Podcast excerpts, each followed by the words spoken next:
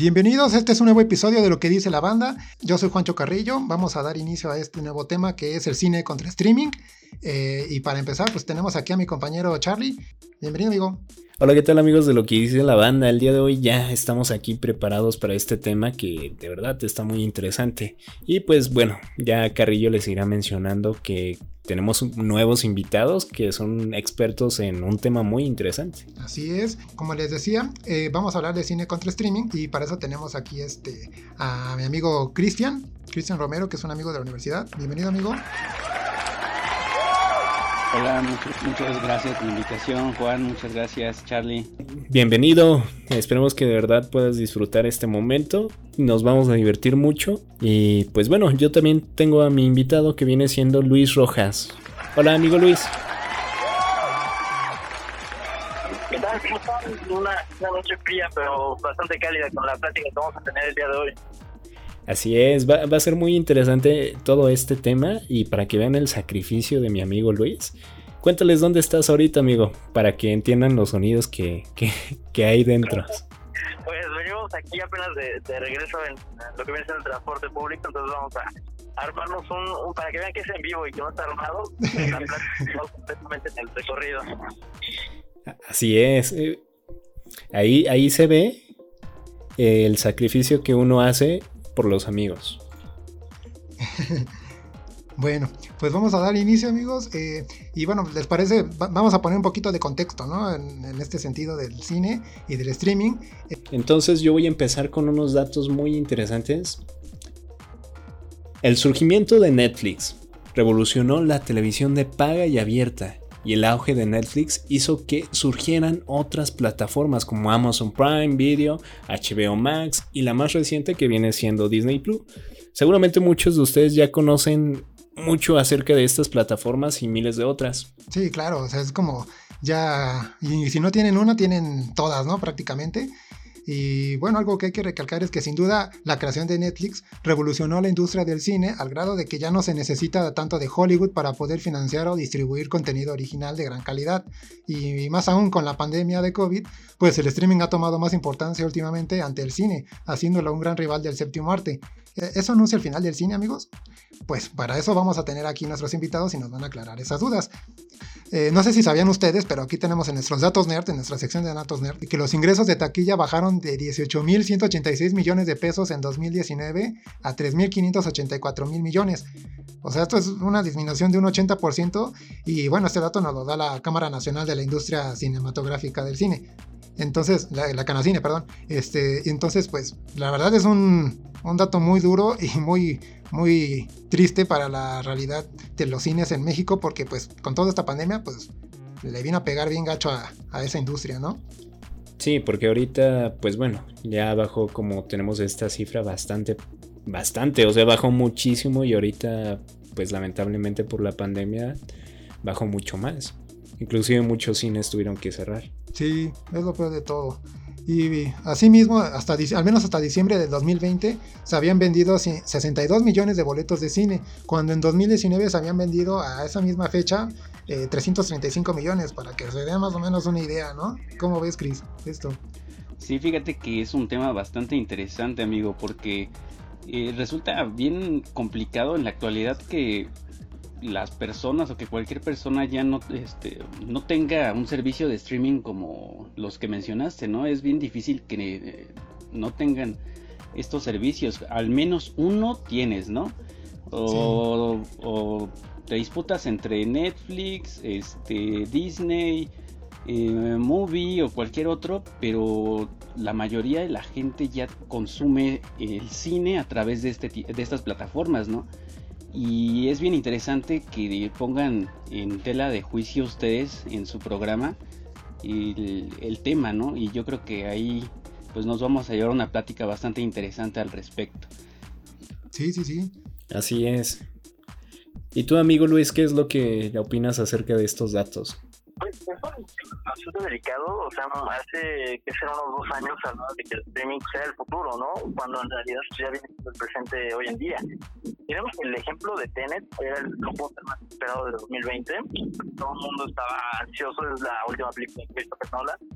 Y lamentablemente Elsa Pedrol dijo, no, yo creo que mi película es una experiencia tradicional, que esté en una sala de cine. Y se estrenó, o sea, terminó estrenándose, pero fue un fracaso comercial. Y hasta el día de hoy representa el ejemplo claro de que el cine ahorita en, esta, en medio de esta pandemia no es rentable. Entonces tenemos ahí un, claro ejemplo de todas las películas que se iban a estrenar a lo largo de 2020, que para no correr ese riesgo, como fue Tenet con este Warner Brothers, pues terminaron cancelando muchos estrenos, eh, otros programándolos para finales de 2021 y en su gran mayoría pues pasarlos a una plataforma de streaming, como lo está haciendo Disney Plus y también ahorita también lo está manejando HBO entonces que Disney tenía muchos muchos este, lanzamientos, uno de ellos fue Mulan, que estaba programado para el 10 de marzo de 2020. Tenemos, se nos atraviesa la pandemia y terminan decidiendo lanzarlo directamente a, una plataforma de streaming, que realmente fue un, fracaso comercial, porque perdió mucho dinero también al hacer esta acción. Pero digamos que ahorita la propuesta pues, viene siendo el streaming, cada, cada plataforma ahorita le están invirtiendo muchísimo. Disney ha invertido millones, millones de dólares que no va a tener una remuneración hasta dentro de 5 o 10 años. Entonces, eso nos está diciendo que le está apostando a que la distribución comercial ya no va a ser por medio de una sala de cine, sino que va a ser a través de estas plataformas. Y ahí también tenemos el ejemplo ahorita con Legendary, que va a lanzar King Kong versus Godzilla, y ellos le están apostando al cine tradicional, pero para aquellos que todavía consumen este, este, tipo, este tipo de propuesta de manera física, pero su fuerte va a ser para la plataforma de streaming. Entonces sí es una, una gran pelea y lamentablemente pues no hay como mucho que decir porque la situación social pues, nos está indicando que el streaming es ahorita lo que, lo que se tiene que construir. Vaya, sí, es como una parte de la evolución que, pues bueno, como en todo, ¿no? Debe de avanzar o te quedas. ¿Sabes qué? Algo curioso que es que Justamente yo nunca escuché hablar de esa película de Tenet, ahorita la googleé y hasta apenas me estoy dando cuenta de, eso. Por ejemplo, también algo que he notado mucho en estas épocas es que no han habido o no existen ya tantos comerciales promocionales de algunas películas. Hoy en día ya se ha como mudado esa publicidad a los medios digitales que viene siendo eh, Facebook, Instagram o cualquier red social. Aquí tenemos igual otro ejemplo, este fue mucho antes de la pandemia, en 2019 Disney con el lanzamiento de este, la novena película de Star Wars, vimos un monopolio en lo que viene siendo la distribución de salas de cine. Disney llegó con los cines y dijo, no quiero que me, que me, que me publiquen otra película que no sea Star Wars. Entonces, si el cine tenía nueve, nueve salas, nueve salas tenían que ser para Star Wars. Lo que nos está dando ah, un monopolio completo en la, en la propuesta que tenemos. Y para ende, los cines pierden mucho dinero, porque era como de, oye, yo no quiero aceptar ese trato, entonces me pierdo mucho dinero al no tener película. Lo que pasa con el streaming es que también para las empresas es un gran negocio, o sea, ya no tienen que pagar distribución, ya no tienen que pagar renta de sala ellos nada más lo colocan en la plataforma y solito se vende, porque ya es una marca reconocida que no necesita ninguna, ninguna publicidad. Ok, perfecto. ¿Tú, Cristian, qué es lo que opinas? Comparto muchas de las cosas que este, se están mencionando. Sí quisiera apuntar que el cine sí siempre ha sido un, negocio, ¿no? Un negocio que se debate entre exhibicionistas y productores. Y aquí estamos viendo el mismo debate, ¿no? entre las personas que se dedican a producirlo y las personas que se dedican a, a difundirlo, ¿no? Y las compañías de streaming pues eh, son, los son los exhibicionistas y detrás de, ese, eh, de esa exhibición pues siempre tiene que haber una ganancia económica. Entonces el, el asunto con el streaming también, bueno, estamos, hablando de, Star Wars, este, sí, es una franquicia que tiene que eh, reclutar bastante ganancia, bastante dinero porque el cine en su totalidad no deja de ser un espectáculo que tiene que eh, nutrir los bolsillos de los productores y de los exhibidores. Y ahí también hay un, foco de, digamos, de alerta, porque yo creo que una de las desventajas del streaming es precisamente lo que hablaban del monopolio, monopolizar el, el, cine de esa manera, yo creo que ahí sí tendría que haber eh, una regulación, porque eh, Disney, Netflix están este, apropiando ¿no? Eh, de ciertos contenidos que no, eh, que era más sencillo acceder a ellos de otra manera, pero ahora vas a tener que consumir eh, la plataforma para poder acceder a ellos. Entonces ahí hay cierto eh, revuelo al respecto, pero bueno, es también no debemos olvidar que es un negocio a, fin de cuentas, ¿no? Es que es lo malo, ¿no? O sea, cada quien va a jalar agua para su molino, ¿no? Van a tratar, los de streaming van a tratar de jalar este, lo más que puedan para su negocio y los del cine van a tratar también de jalar este, dinero para su propio negocio, ¿no?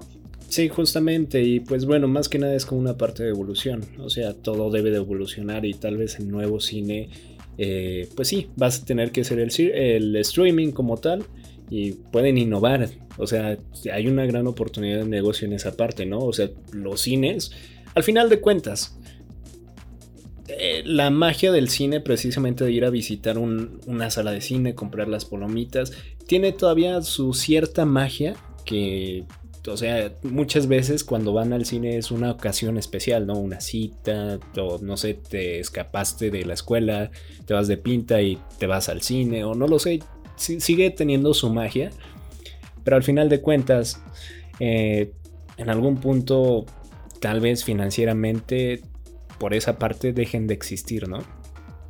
Es que, como dices, ¿no? Yo creo que es la experiencia, yo creo que es lo que también va a hacer que el cine no se, mm, no se acabe, al menos no pronto, y al menos es una experiencia este, propia, o sea, es una opinión mía, de que el hecho de que sea inmersivo el cine, eh, pues esto hace que sea como diferente la experiencia en tu casa.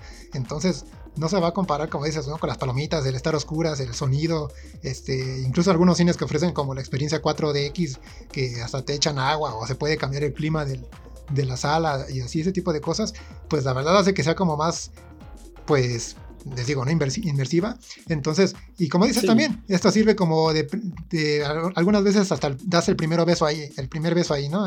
De tu cita con, tu novia, ¿no? Con tu pareja, no sé. Entonces, sí, la verdad, eh, yo siento que es una experiencia que no va a desaparecer, al menos no tan fácil. Y lo que sí siento es que se va a tener que adaptar. Tal vez tenga que ofrecer aún algo más de lo que ya ha hecho el cine para que no se desaparezca tan fácil, ¿no? Yo comparto esa visión. Sí, justamente porque, bueno, ahora sí que, que el cine, pues ahora sí, es un lugar, es un lugar donde se va a vivir una experiencia, no solamente la película, o sea, películas, puede ser que sí, la vayas a ver después en el streaming, ¿no? Pero yo creo que en mi manera personal, si se va a estrenar una película, a mí me encantaría ir al cine a verla. O sea, por toda esa magia que desprende. El problema también con, con toda esta propuesta es que ahorita Hollywood está generando una monopolización de los medios. Entonces ahí tenemos el ejemplo Roma, que era una película que jamás hubiera llegado a los cines. Y gracias a la plataforma de, Netflix fue que fue, fue que se convirtió en una de las películas más vistas de 2018. Ganó toda cantidad de premios y esto también es un problema porque ahorita la propuesta para un cine tradicional es nula.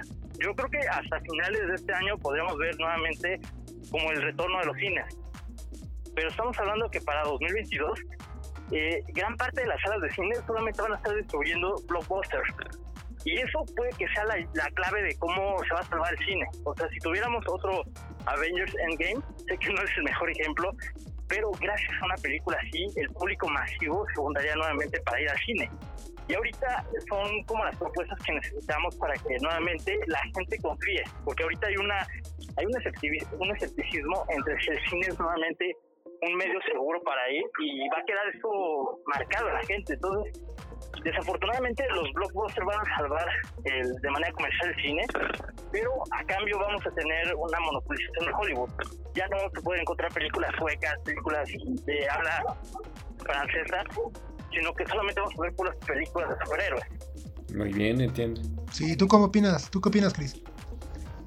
Fíjate que respecto a la evolución que comentaban hace rato, el cine sí ha pasado por una evolución inmensa, ¿no? Anteriormente el cine era visto como un lugar específico, como el espacio, ¿no? Eh, al que tú acudías. No por nada Hitchcock decía que pues, para él el cine eran 400 butacas que llenar, ¿no? Eh, y fuera del filme y lo que sea. después, y fíjate que en ese proceso de evolución del cine, han habido diversos comentarios donde incluso han tratado de desaparecer el cine o han augurado que el cine va a morir, ¿no? Peter Greenaway dijo en algún momento, ¿no? El cine ya, ya murió porque ya se convirtió en un espectáculo, eh, ya no de las masas, sino ya un espectáculo individualista. Y vemos que no es cierto, ¿no? O sea, el cine no ha muerto, se ha transformado, se ha ido adaptando y eso también es una de las posibilidades que da ese, esa disciplina. Ahora, entenderlo como disciplina también creo que ya es este es antiguo, ¿no? Ahora el cine tendría que entenderse como una interdisciplina y al entenderse de esa manera, pues no solamente encontramos películas ni cine en el cine, ¿no? Ya las encontramos en la literatura, en la música, en diferentes este eh, productos culturales que, no son una película, pero ahí encontramos el cine ahora, ¿no? Y por qué no podemos encontrar el cine también en una de, eh, una de estas plataformas eh, digitales que también alojan este tipo de contenidos, ¿no? Entonces yo creo que sí hay una evolución, una evolución este, para bien, ¿no? Sí, sí, sí, totalmente de acuerdo. Tenemos también, no sé si sepan que, por ejemplo, en el caso de Disney Plus, eh, últimamente desde su pues, lanzamiento ha, logrado recaudar 86.8 millones de suscriptores. Algo que es muy llamativo, la verdad, porque pues esta cifra la logró, les digo, en seis meses de operación que, que tiene. Eh, y digo, creo que tiene más o menos desde marzo que se lanzó en algunos países, pero como tal, ya eh, operando así bien, eh, logró recaudar a finales de, diciembre, les digo, esta cantidad de, suscriptores.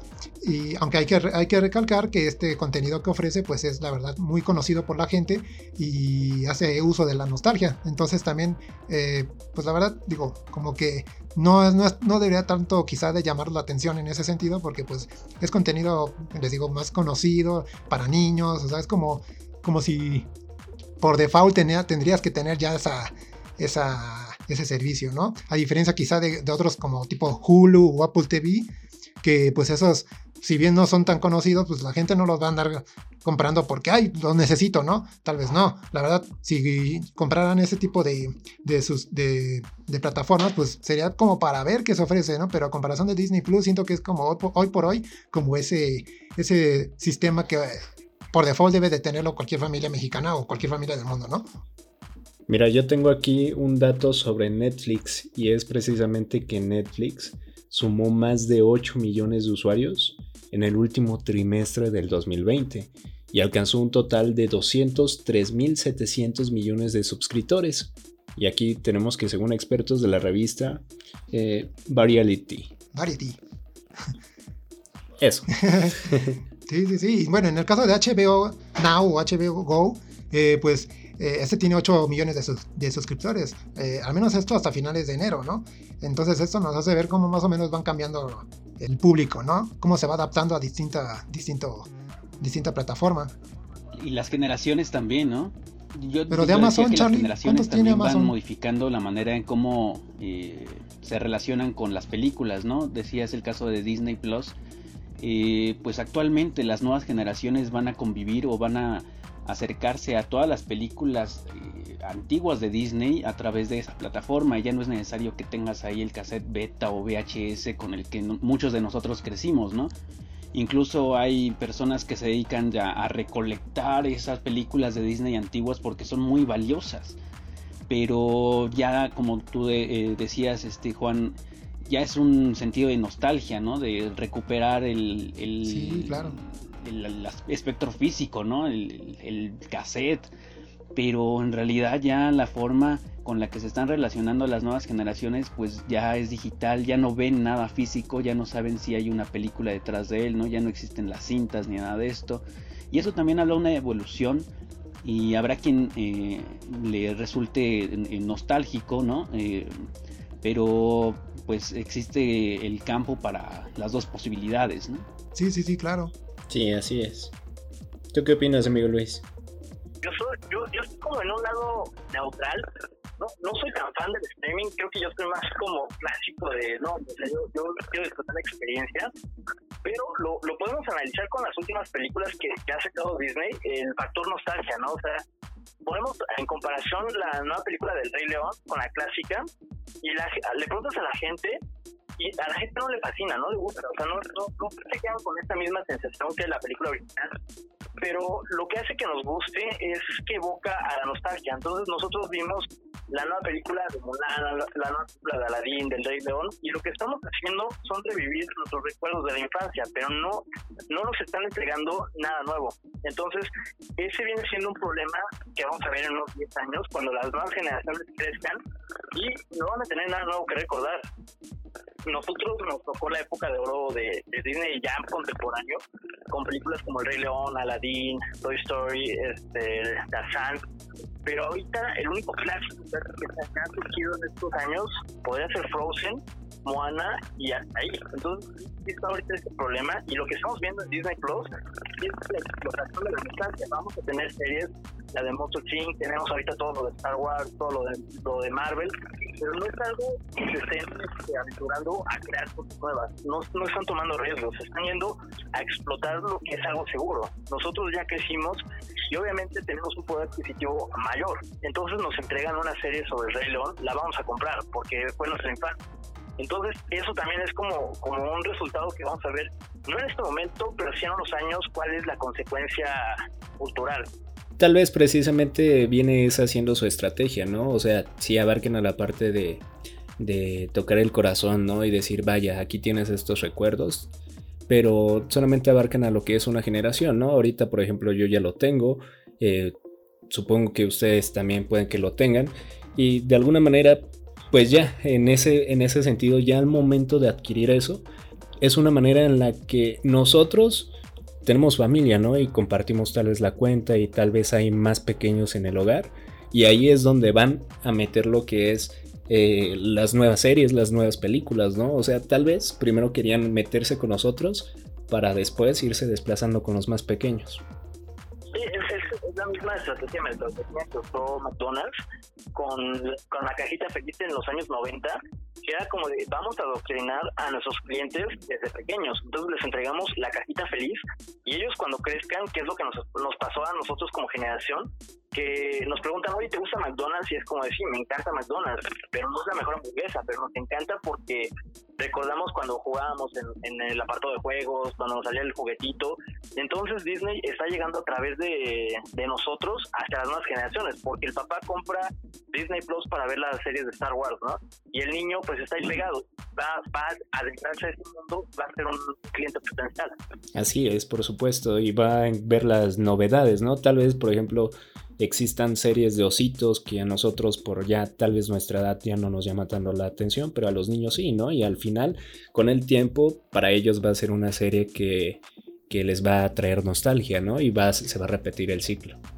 Fíjate que una cosa interesante que decía también este Luis, por ejemplo, por ejemplo, lo del que ya no ofrece nada nuevo, ¿no? Los, los, los, las películas, ¿no? De, Disney. Es en ese sentido en el que yo quiero decir que, por ejemplo, eh, en 10 años puede que sí cambie un poco ese tipo de, de películas nuevas que quiera ofrecer Disney reciclando sus propios este, contenidos porque no sé si vieron ahorita últimamente que dijeron que ya censuraron varias películas antiguas de Disney entonces, por ejemplo, entre ellas estaban Los Aristogatos, El Libro de la Selva, sí, La Dama y el Vagabundo, Dumbo incluso.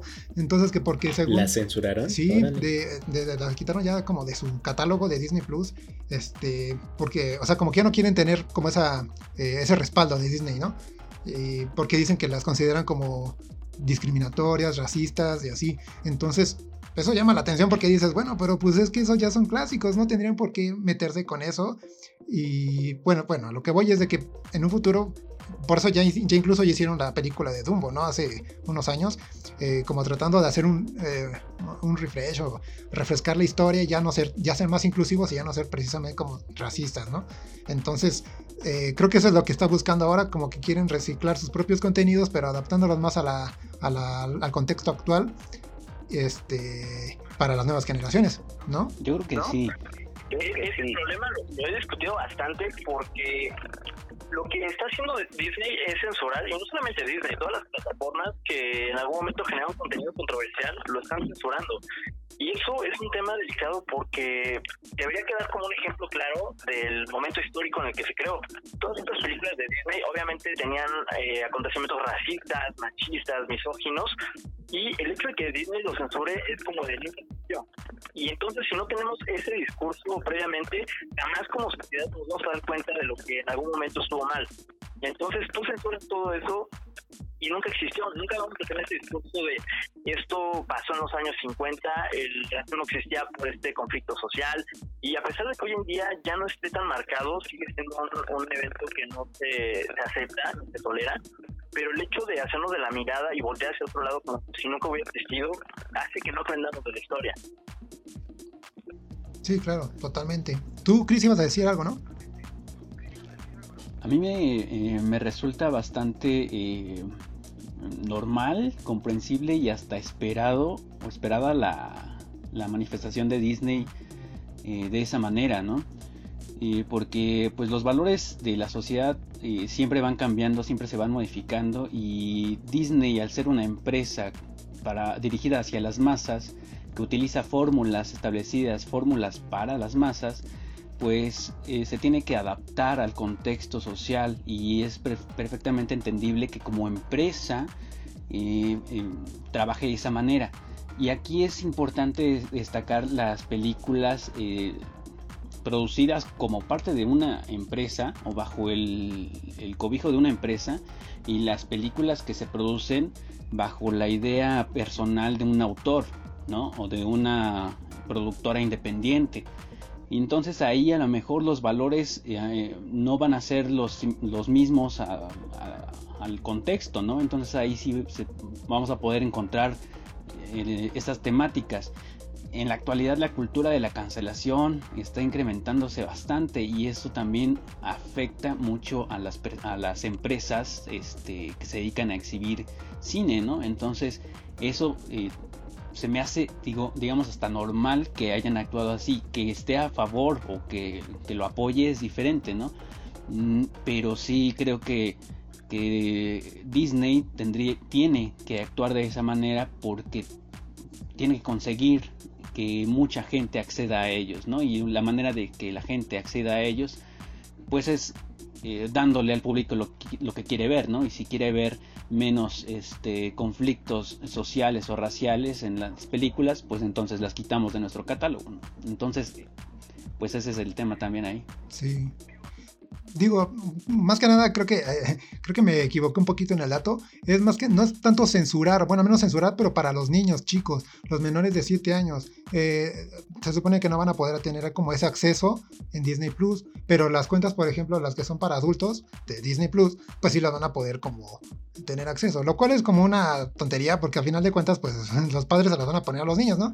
Pero bueno, o sea, eh, es prácticamente lo mismo, ¿no? Porque pues, tú como papá este, estás dándole permiso a tu hijo de que vea la película con la que tú creciste, ¿no? Y de esa manera pues tú estás ahí este eh, repitiendo, ¿no? Los mismos valores, pero o sea, eso ya es decisión interna, ¿no? De cada familia. Por eso Disney pues ya lo, lo maneja de esa manera, yo creo. Sí. Y bueno amigos, eh, ¿ustedes creen que Amazon Prime Video pueda igualarse al a Netflix o incluso darle la vuelta? Les pregunto esto porque eh, pues aproximadamente tiene 96 millones de suscriptores Amazon Prime Video. Eh, eso de algún modo lo vuelve en su lo convierte en su rival directo, ¿no? Ahorita todavía Disney Plus, ahí va, todavía no llega a esos niveles, pero pues todavía este, le faltan un poquillo. No tarda también, pero ¿ustedes creen que puede hacer sí darle la vuelta? Recordemos que Amazon Prime tenía ya como estaba pensando este, que le gustaría que algunos de sus filmes se exhiban en, cines durante dos ocho, ocho, semanas antes de que lleguen al servicio de streaming. Entonces, digo, yo no sé, porque entendamos también que Netflix ha estado también, eh, pues, haciendo contenido propio, le ha dedicado incluso, me parece, si no me equivocaba, 50 millones de dólares este, para sus de, presupuesto, ¿no? Incluso hasta lo superaba, creo que hasta se iba a 200 millones este, para sus películas. Entonces, ¿ustedes creen que sí pueda llegar en algún momento Amazon a hacer más que Netflix? O incluso que Disney Plus también pueda superarlos? Este, yo creo que sí, ¿eh? Yo creo que sí, eh, va a haber una, ya hay una rivalidad bastante intensa entre estos dos. yo personalmente tengo los dos y consumo más Prime, ¿no? Uh, por la, diversidad de oferta que, tiene, ¿no? No nada más en, películas, sino en series. Y este, ambas, ambas este, partes ya eh, producen su propio contenido. Amazon produce sus propias películas, Netflix también, solo que Netflix ha este, acaparado la visión del mundo porque varios directores reconocidos, varios cineastas han eh, realizado películas para Netflix, ¿no? Cosa que Amazon Prime todavía no logra. Pero pero yo creo que ahí va, se va posicionando y además la oferta de Amazon Prime en lo personal se me hace más rica que la de Netflix. Eh, sin embargo, no dejo de acudir a Netflix en el momento en el que yo me entero que algún cineasta este que admiro reconocido eh, genera una película para, su plataforma pues voy y la consumo no entonces yo creo que, aquí va a estar el debate en, muy poco tiempo no porque Amazon Prime se está posicionando con mucha fuerza este a la par de Netflix no y Disney pues em, Disney lo veo un poco en desventaja con estas dos porque pues sí, su contenido es más este es más reducido en el sentido de que va eh, muy enfocado a cierto sector del público. Entonces, este, pero Amazon yo creo que sí puede llegar un momento a darle la vuelta. No sé qué piensan ustedes. Yo, por ejemplo, este, yo de alguna manera tuve, bueno, también tengo lo que es, ahora sí que tengo los tres, Netflix, Amazon Prime, y también tengo Netflix ya nos volvimos unos consumidores de, este tipo de, de, cosas. Pero, pero yo siento que en algún punto puede ser que Disney sí, o sea, no sé, es mi percepción, no lo sé, pero es lo que yo siento en este momento de que Disney tal vez sí, porque toca la nostalgia, yo creo que sí va a lograr este posicionarse tal vez en segundo lugar. No creo que supere a Netflix nunca, pero chance y sí supera a Amazon. No lo sé. Yo, por ejemplo, en Amazon. Sí, puede ser, puede ser. Sí, estoy de acuerdo, puede ser. Ajá, sí, más que nada por esa parte, como les menciono, de, las de la nostalgia que uno tiene. Por ejemplo, tienen muchísimas películas que siguen siendo animadas y que en algún momento las van a sacar en live action. ¿no? Yo solamente por esa simple razón contrataría Netflix. Además, no sé, la suscripción cuesta cuánto, 150 pesos me parece, ¿no? O sea, además hay, también... Y hay ofertas, ¿no? Para acceder, este, por ejemplo, ahorita Disney hay bastantes ofertas, te lo están dando gratis en diversos servicios, ¿no? Entonces, este, Así es. eso también es una ventaja por parte de Disney. Sí, además del número de pantallas que tiene, por ejemplo, me parece que son cuatro pantallas con Disney, con una cuenta de, de Netflix solamente es una. O sea, son como ciertos factores que aventajan y que dicen, ah, pues sabes que para la gente dices, tengo cierta cantidad de dinero que compro, ¿no? Yo pues me iría por Disney. me, sobran 10 pesos, voy a contratar a Disney. sí, es. sí, este... Ah, pero Luis, no sé... Falta su percepción de Luis. No sé, Luis. ¿Está por ahí, Luis? Luis. Luis. Estaba en el metro, en el metrobús. Pues sí, sigamos nosotros entonces. Otro tema que yo quisiera tocar con ustedes, amigos, es, por ejemplo, eh, si bien tienen una batalla el cine y streaming ahí, eh, ya desde antes el cine lidiaba con una batalla y esta era la piratería. Hoy en día con la pandemia de COVID, pues el streaming ha dado batalla mucho, ¿no? Le ha dado mucha batalla. Entonces, este, va a seguir siendo su enemigo, ¿no? De ambas industrias, la verdad. O sea, todavía no, aunque ya el, streaming, les digo, le, ha dado batalla, todavía va a seguir ahí este, manifestándose la piratería. Sí, en general, de la piratería siempre va a ser enemigo para los autores. Sí, exacto. Eh, la batalla contra la piratería, piratería es contra el autor, contra el creador. Y yo creo que también ahí, ahí hay una ventaja para combatirla, porque en el momento en el que el autor se solidariza con la plataforma de streaming, está eh, reduce bastante esa posibilidad de perder esa batalla. Porque ya no te enfrentas tú como autor, tú ya cobraste, tú ya tienes tus regalías y ahora quien se va a enfrentar es la plataforma y la plataforma no va a perder. Entonces ahí sí hay una ventaja enorme sobre ese fenómeno que afecta directamente a los productores.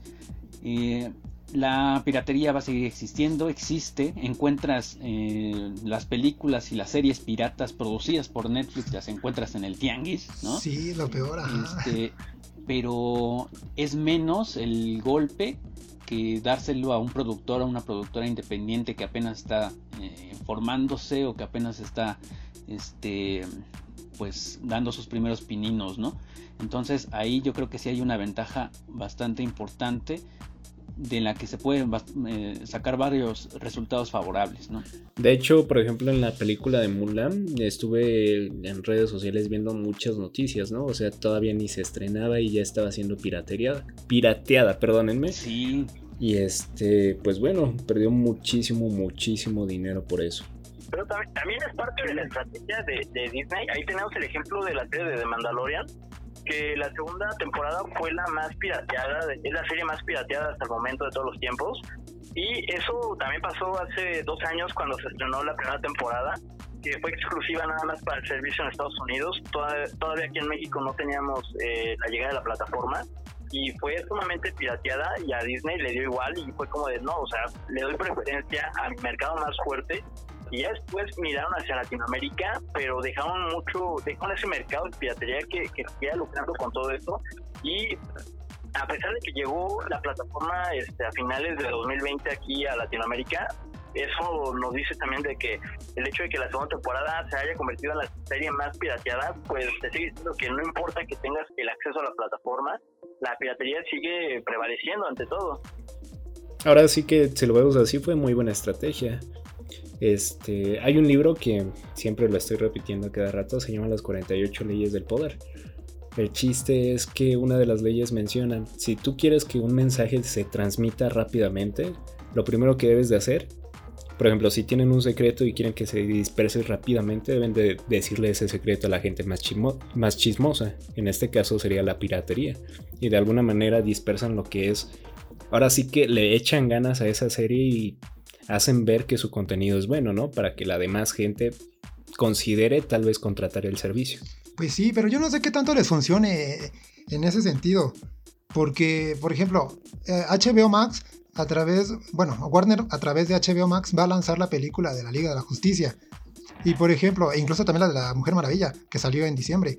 Entonces, o noviembre, me parece, no me acuerdo. Pero en ese sentido, ¿de qué tanto les funciona si, por ejemplo, no ha llegado HBO Max a Latinoamérica? Está HBO Go, sí, pero HBO Max como tal, que va a ser como ya este el, top, ¿no? De, de, HBO, todavía no llega a Latinoamérica. Entonces, La Mujer Maravilla fue pirateada. Fue la película más pirateada en el 2020. Entonces, sí es como que, ah, caray, ¿no? O sea, ¿qué tanto les funciona en ese sentido su estrategia así de, streaming, de las películas también, de decir, bueno, ¿sabes qué? Como en este caso Warner, que dijo, bueno, mis películas van a ir a, este, a cine y a, streaming, ¿no? Para no perder. Ok, está bien, pero pues no está siendo uniforme, no está siendo universal esa decisión. Y la región de Latinoamérica, pues ahorita se está, ya se perdió de la Mujer Maravilla.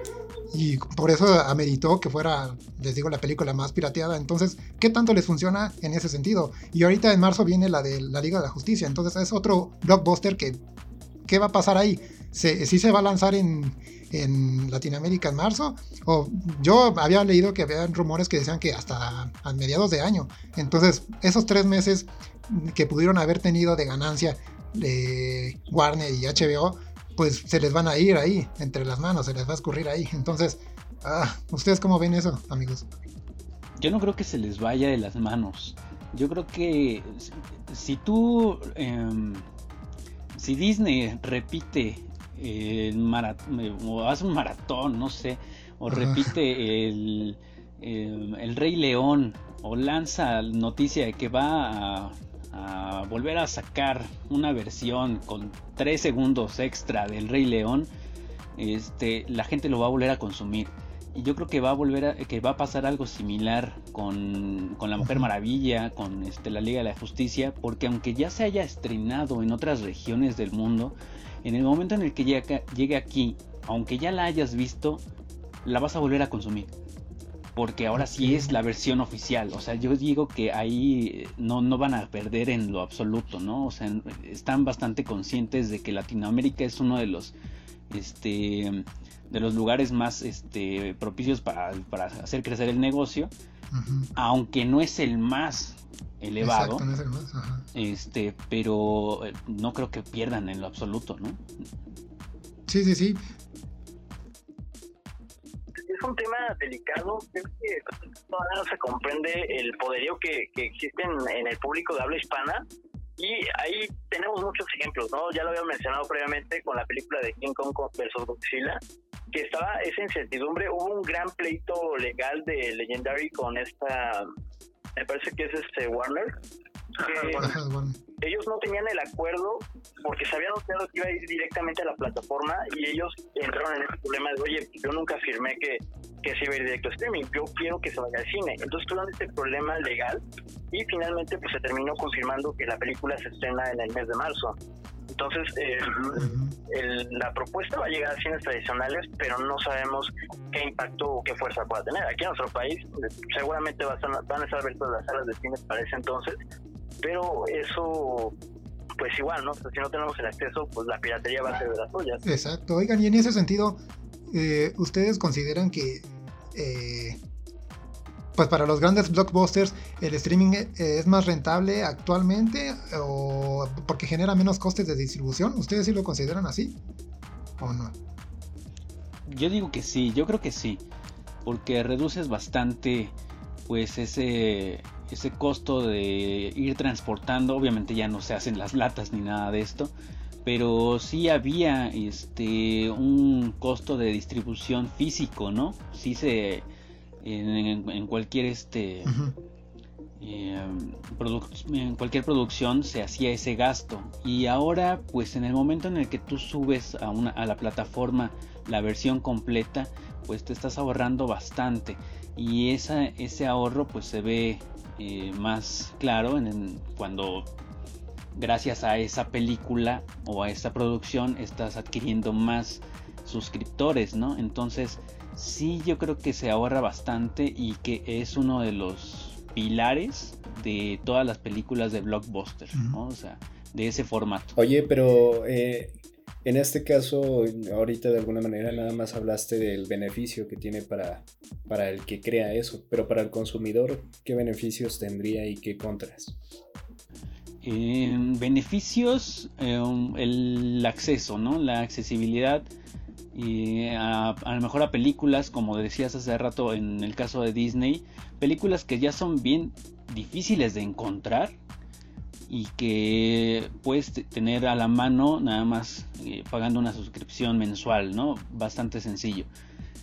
Y eh, también en el, sentido del acceso de que pues puedes este, estar en cualquier lugar de tu casa, te conectas por medio de tu Xbox, de en la pantalla, en tu celular, en cualquier lugar y pues ya tienes, eh, te llevas la película o la serie a cualquier lado.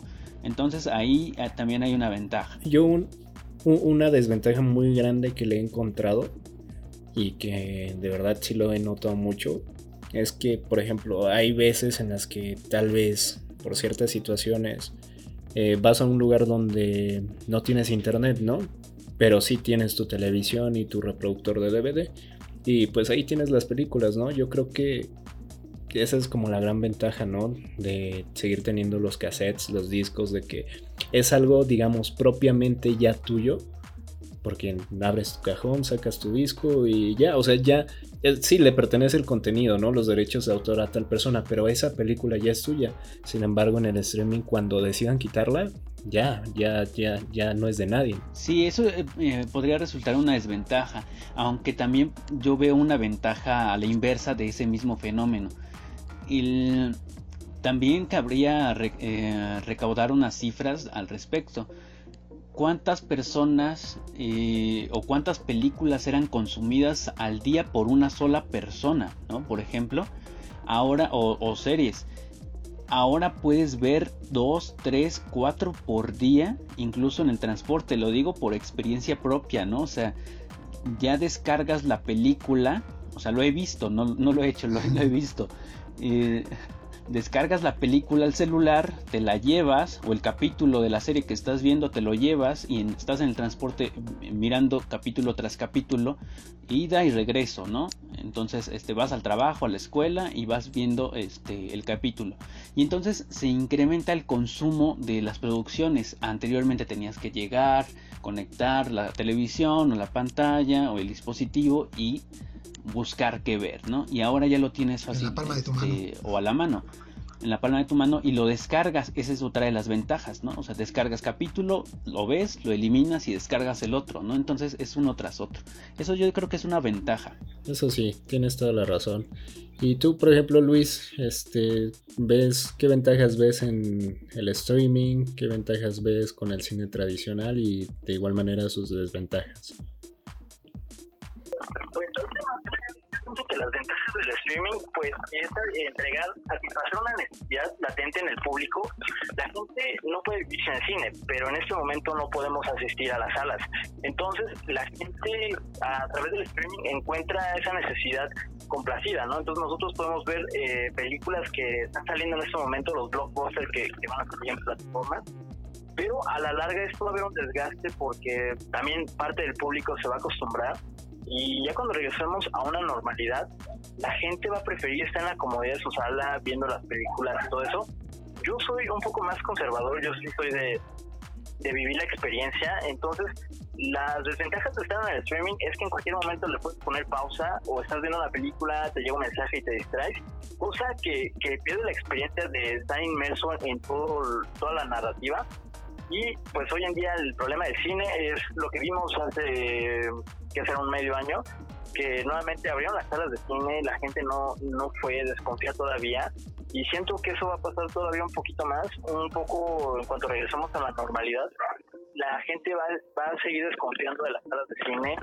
Hoy habían mencionado previamente que necesitamos un blockbuster, un evento que, que reúna solamente a las personas que tienen las salas de cine, que la gente se forme desde la noche, creo que eso es lo único. Y lo dijo este Martin Scorsese, que a de que él no esté muy, muy fan de, no esté muy fan de las películas de Marvel, Marvel podría salvar la industria de cine, totalmente. Eso sí, ¿eh?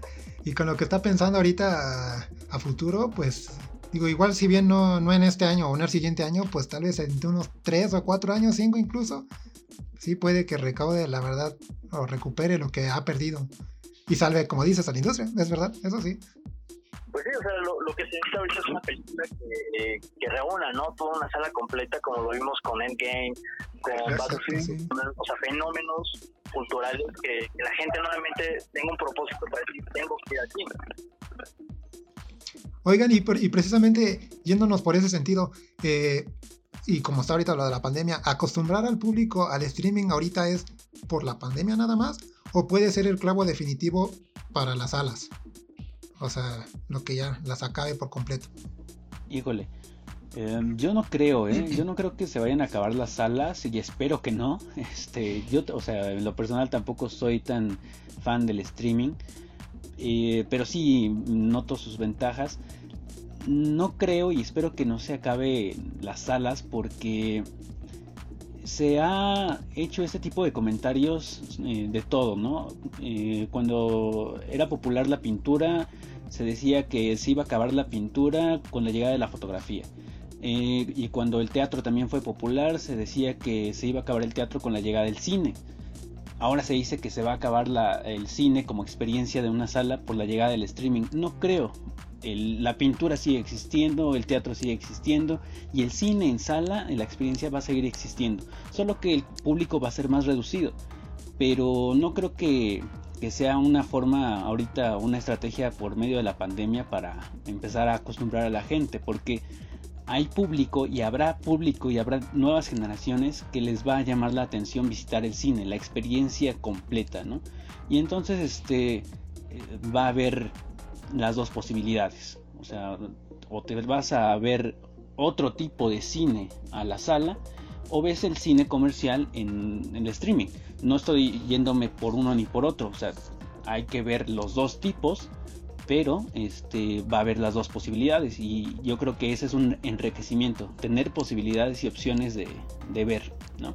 Una pregunta. En este caso, por ejemplo, para ti Luis, para ti Cristian, si ustedes dos fueran cineastas, ¿qué les sería más importante? ¿Los números de salas de cines físicas o como tal en streaming? ¿O los dos? En día el streaming te está generando mayor ganancia. Ahí tenemos el estreno de, de Trolls, la segunda parte, que ganó mucho más la por el hecho de que se estrenó en una plataforma de streaming. Entonces, ahorita las ganancias son mayores que, estrenos en salas tradicionales. Otro ejemplo es Roma que tenemos ahí, por ejemplo, la Cineteca Nacional aquí en la Ciudad de México, que casi no tuvo mucho. Nuestra amada Cineteca. clásico.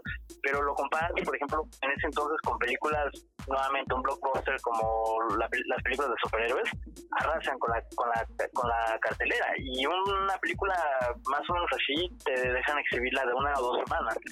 Mientras las películas grandes te dejan un mes, mes y medio. Entonces, muchos cineastas en este momento están prefiriendo las plataformas de streaming por la propuesta que, que te permite. O sea, puedes contar una historia que quizá en un cine tradicional solamente verían tres personas y en una plataforma la van a ver miles de personas. Ahí tenemos otro ejemplo como el, como el, el irlandés, que también fue una película que la rompió con todo y que en salas tradicionales la gente se, se aburría y se quedaba dormida.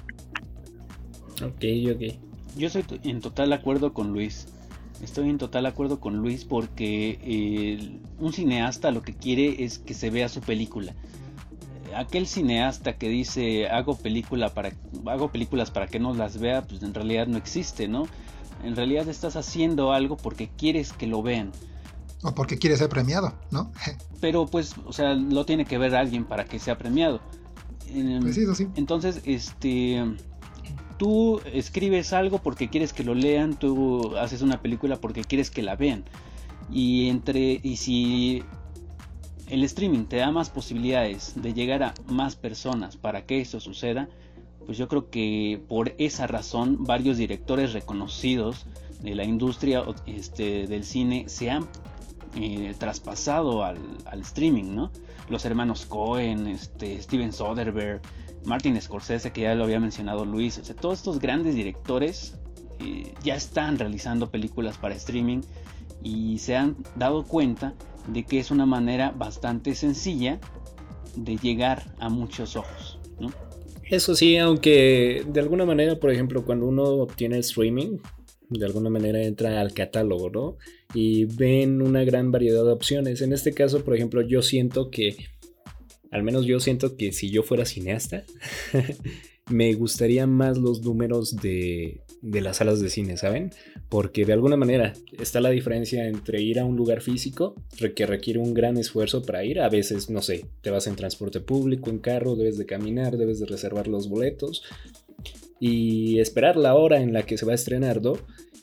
Sin embargo, en las plataformas de streaming, de alguna manera en cualquier momento la gente lo puede ver, ¿no? O sea, no requiere como cierto esfuerzo, no requiere como de cierta planación, o tal vez sí, pero en cierta medida a mí me llenaría más saber que mucha gente se preparó para ir a ver mi película y que no le apareció únicamente como una opción para ver en Netflix, que eso sucede.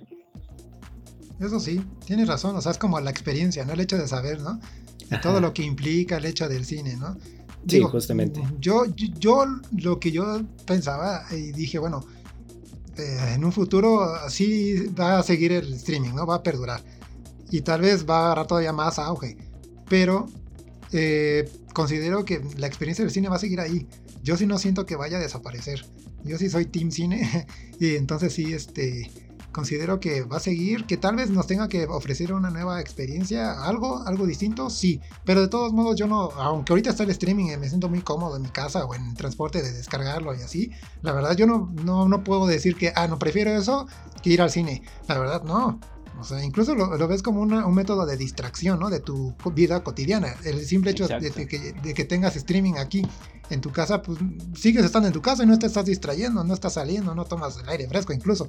Entonces, creo que la experiencia del cine no va a terminar. Sí se va a modificar y como todo, quizá, eh, así como decían que iba a desaparecer la televisión, eh, eventualmente, pues no ha desaparecido, se ha adaptado. Entonces, ahí está, también el cine se va a adaptar y, yo no sé, incluso, y eso sí lo estoy pensando, amigos, que tal vez hasta se lleguen como a fusionar. Órale. No sé ustedes cómo vean, pero por ejemplo, yo sí había llegado, bueno, le, llegué a leer que hay rumores de que Amazon está interesado en comprar las salas de AMC, que es, una, es la tercera cadena de cines de América del Norte, y, entonces esto sería como una paradoja, ¿no? Que ahora, que eventualmente una plataforma de streaming sea la que vaya a comprar una sala de cine. No sé cómo ven ustedes, se me hace un poco descabellado, pero quizá en un futuro, tal vez de aquí a 10 años, pues sí pueda, o 5 años, pueda pasar esto y que se fusionen. Imagínense ese fenómeno. Sí, sería bastante, bastante interesante. Ahorita se me ocurre una idea loca, ¿no? que seguramente podría funcionar. No sé, o sea, de igual manera lograr que sí se fusione el streaming y las salas de cine, ¿no? Ya en este caso tendría que ser con muchísima tecnología, tal vez prestarle a la gente lentes que tengan eh, algún tipo de inteligencia. ¿Calidad virtual? Ajá, justamente, y que digas, ¿sabes qué? Eh, bueno, métanse a esta sala, en su gran mayoría se va a reproducir este tipo de películas, pero cada gente como un modelo de negocio que existía, no sé si recuerdan que era gente que iba a fiestas y que tenía audífonos y que cada gente escuchaba música distinta. Órale, eso está interesantísimo. Eso está mi padre. Algo así, pero justamente que la gente entre con sus propios lentes, obviamente te coordinas con tu pareja para que puedan ver lo mismo, ¿no? Y enfrente está la pantalla gigante que tenga como esa conexión con los lentes. Y pues bueno, disfrutas la experiencia, tienes la dulcería, tienes el asiento de cine que son muy cómodos, algunos. Y pues bueno, disfrutas como de esa ambientación que brinda la experiencia del cine. No sé, estaría interesante. O la realidad aumentada, ¿no? ¿No creen? O sea, tipo Pokémon Go, que con el celular puedas ahí con una aplicación, ¡pum! Algo relacionado con la película en cuestión que vayas a ver y que en tu celular puedas hacer algo, interactúes tal vez tú en ese sentido. Ah, sí. Eso tal vez puede ser también una opción. Sí, justamente. Fíjate que algo similar sucedió con este cineasta Peter Greenaway. Él planteó algo, el que, el que dijo que iba a morir el cine. Él planteó una posibilidad al respecto. Dijo que en lugar de una pantalla tendrían que haber tres, una enfrente y dos laterales, y cada pantalla eh, y cada pantalla tendría que mostrar la misma película pero en, diferentes espacios.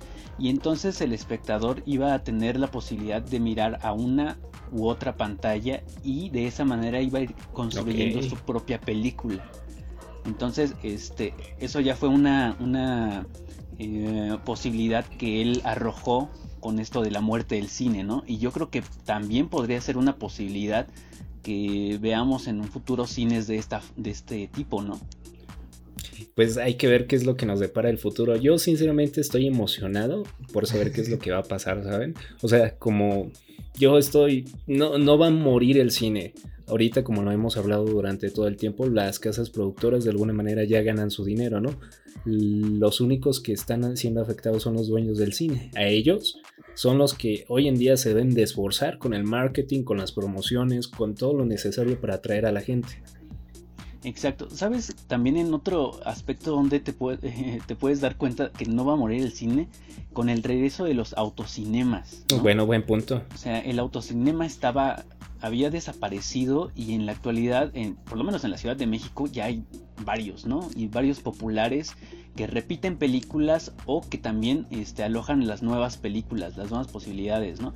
Entonces yo creo que eh, yo creo que, que no con el caso de las salas va a ser algo similar a eso, ¿no? Yo, yo, creo que los autocinemas es un poco más complicados, ¿no? Porque primero que nada te ves con la dificultad de la gente que no tiene carro, ¿no? Sí, también. Yo creo que estaría más difícil. Pero fíjate que es una moda que estaba y que ya volvió. O sea, se decía que era algo que ya no iba a, al menos aquí en México, que no iba a volver y mira, ya está volviendo y está ahorita con eso de la pandemia también está teniendo un cierto auge. Entonces también es un fenómeno llamativo. Sí, es más limitado. Sí, eso Es más limitado, ¿no? Pero, pero de que existe, existe, ¿no? Ajá, sí, justamente. ¿Y, y tú, amigo Luis, qué es lo que opinas acerca de este tema?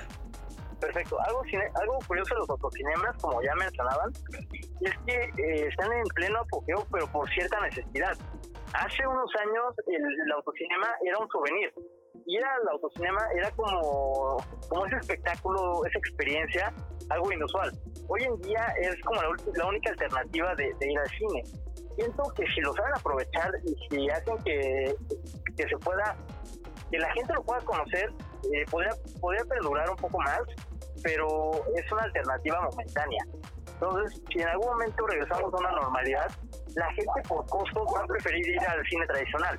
Un autocinema te está costando de 300 a 500 pesos por coche, lo cual eso ya te sesga mucho al público que va dirigido. En cambio, una, una entrada tradicional te está costando de 50 a 70 pesos. Y el cine tenemos que referirnos de que es un espectáculo masivo. Entonces, la gente va a preferir mil veces una sala tradicional que, que un autocinema. Pero nuevamente, si hacen bien las cosas, puede que perdure esta propuesta y quizá más adelante pues se siga se siga manejando. Y aquí en la Ciudad de México tenemos ya actualmente más de seis autocinemas. Entonces digamos que la tendencia cada vez está aumentando más con este tipo de propuestas.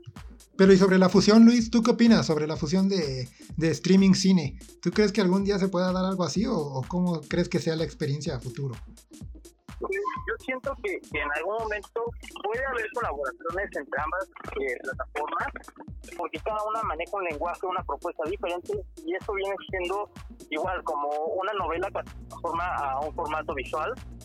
Cada una de ellas se complementa, pero digamos que, que, no va a llegar un momento entre en lo que ambas se fusionen o terminen convirtiéndose en una sola misma. Ok. Entiendo muy bien. Oigan, ya para poder finalizar lo que es este podcast, les tengo dos últimas preguntas. A ver, échalas. La primera de ellas, ¿ustedes qué, qué team son? ¿Son team streaming o, perdón, team cine tradicional?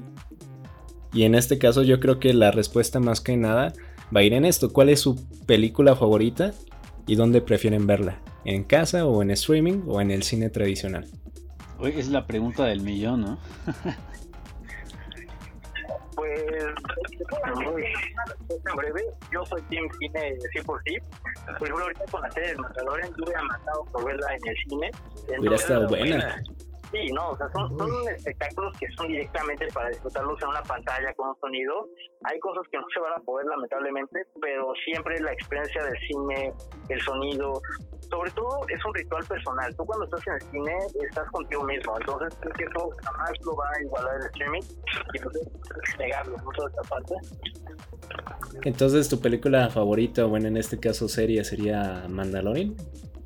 Eh, pues no Mandalorian, pero cualquier película de Star Wars directamente al cine. Ahí sí. ¿Qué episodio? Elige uno. ok. ¿Tú, Cristian? ¿Qué prefieres? ¿Ver tu película favorita en cine físico o en streaming? ¿Y cuál sería? Em, yo prefiero 100% ver la película en el cine y vivir la, la experiencia completa, ¿no? Em, y pues mi peli bueno, no tengo una película favorita, pero voy a mencionar una que me hubiese gustado mucho ver en el cine, que no la vi por, por una cuestión de, de, contexto, eh, Cinema Paradiso. Y es una película que habla del cine y de ir al cine, ¿no? Entonces, de la tradición de ir al cine. Y, y yo creo que hubiese sido una experiencia completa de cine, ¿no? O sea, ver ese tipo de películas que hablan de ir al cine en el cine. Muy bien. ¿Y, y tú, Carrillo, cuál, cuáles son tus respuestas? Pues mira, ahí yo tengo, ahí yo, yo soy un, yo diría un depende, y me atrevería a decir un 50-50, porque, por ejemplo, eh, en cuanto a mi película como eh, favorita, pero en, en, términos así como, eh, ¿cómo decirlo? Pues como más realistas, me gustaría la del Gran Pez. Esa es como una gran película para mí. Entonces, esa yo la vería en streaming, la verdad. No, yo, al menos yo no considero que. Oh, digo, ahorita ya que está el streaming y este duelo entre cine y streaming, pues yo podría decirte, la, la, la disfruto mucho en, en, streaming, la puedo ver aquí en Netflix, creo está. Entonces, pues la verdad, yo sería feliz viéndola aquí en mi casa, tal vez una, dos, tres veces, las que sean. Y no tendría por qué ir tanto al cine. Pero si fuera Avengers Endgame, por ejemplo, yo sí iría mil veces al cine. O sea, digo, la puedo ver en casa y todo, la puedo ver, yo la veía de repente en Amazon, yo ahorita ya se en Disney Plus, ¿no? Pero la podría ver también aquí en casa, pero la verdad, si me dieras a escoger, yo te, yo te diría, no, pues voy al cine. La verdad, o sea, fue como un espectáculo visual que no puedes decir, ah, lo veo en mi casa, no pasa nada. ¿Sabes? Entonces, yo diría, depende de la película. Y en mi caso, pues sí, si fuera así, te digo una película más como centrada en la realidad, pues sí, El Gran Pez. Y eh, de ciencia ficción y así, ¿no? Cosas por el estilo, de mucho efecto especial, pues sí, este, Endgame al cine. Ok, muy bien. Yo, voy a dar mi respuesta. A mí mi película favorita viene siendo una de terror, que viene siendo la de Soy leyenda con Will Smith. Y obviamente me encantaría verla directamente en el cine, ¿no? Y pues muy bien, yo creo que con estas respuestas ya vamos cerrando y algo curioso es que al final siento yo que con estas respuestas finales que dimos, dimos como un resumen entero de todo este debate que tuvimos. Sí, estuvo muy bueno, la verdad, amigos. Muchas gracias por su, por su participación. No, gracias a ustedes por invitarnos. La verdad es que estuvo bastante entretenido. Y casi no hablo de esto con nadie, entonces es interesante hacerlo. Padre, qué padre. Pues sí, sirvió como un espacio para ver, para platicar, ¿no? Platicar entre nosotros, estuvo padre. Sí, aquí estás bienvenido cuando quieras platicar de algún tema que te gustaría hablar, bienvenido. También Luis, si él se quiere apuntar, también bienvenido. Muchas gracias la invitación y el espacio y sobre todo pues, la plática, ¿no? Que más que nada que ser el punto de cada, uno, no ver quién tiene la razón, sino comparar las opiniones y, enriquecer como el criterio de, de lo que estamos hablando para el espectador. Sí, totalmente. Pues muy bien amigos de lo que dice la banda, este pues ustedes pongan en los comentarios qué team son, team streaming o team cine tradicional.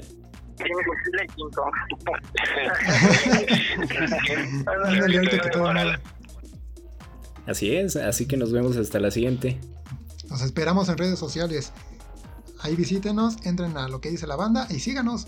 Nos vemos la próxima. Bye. Bye.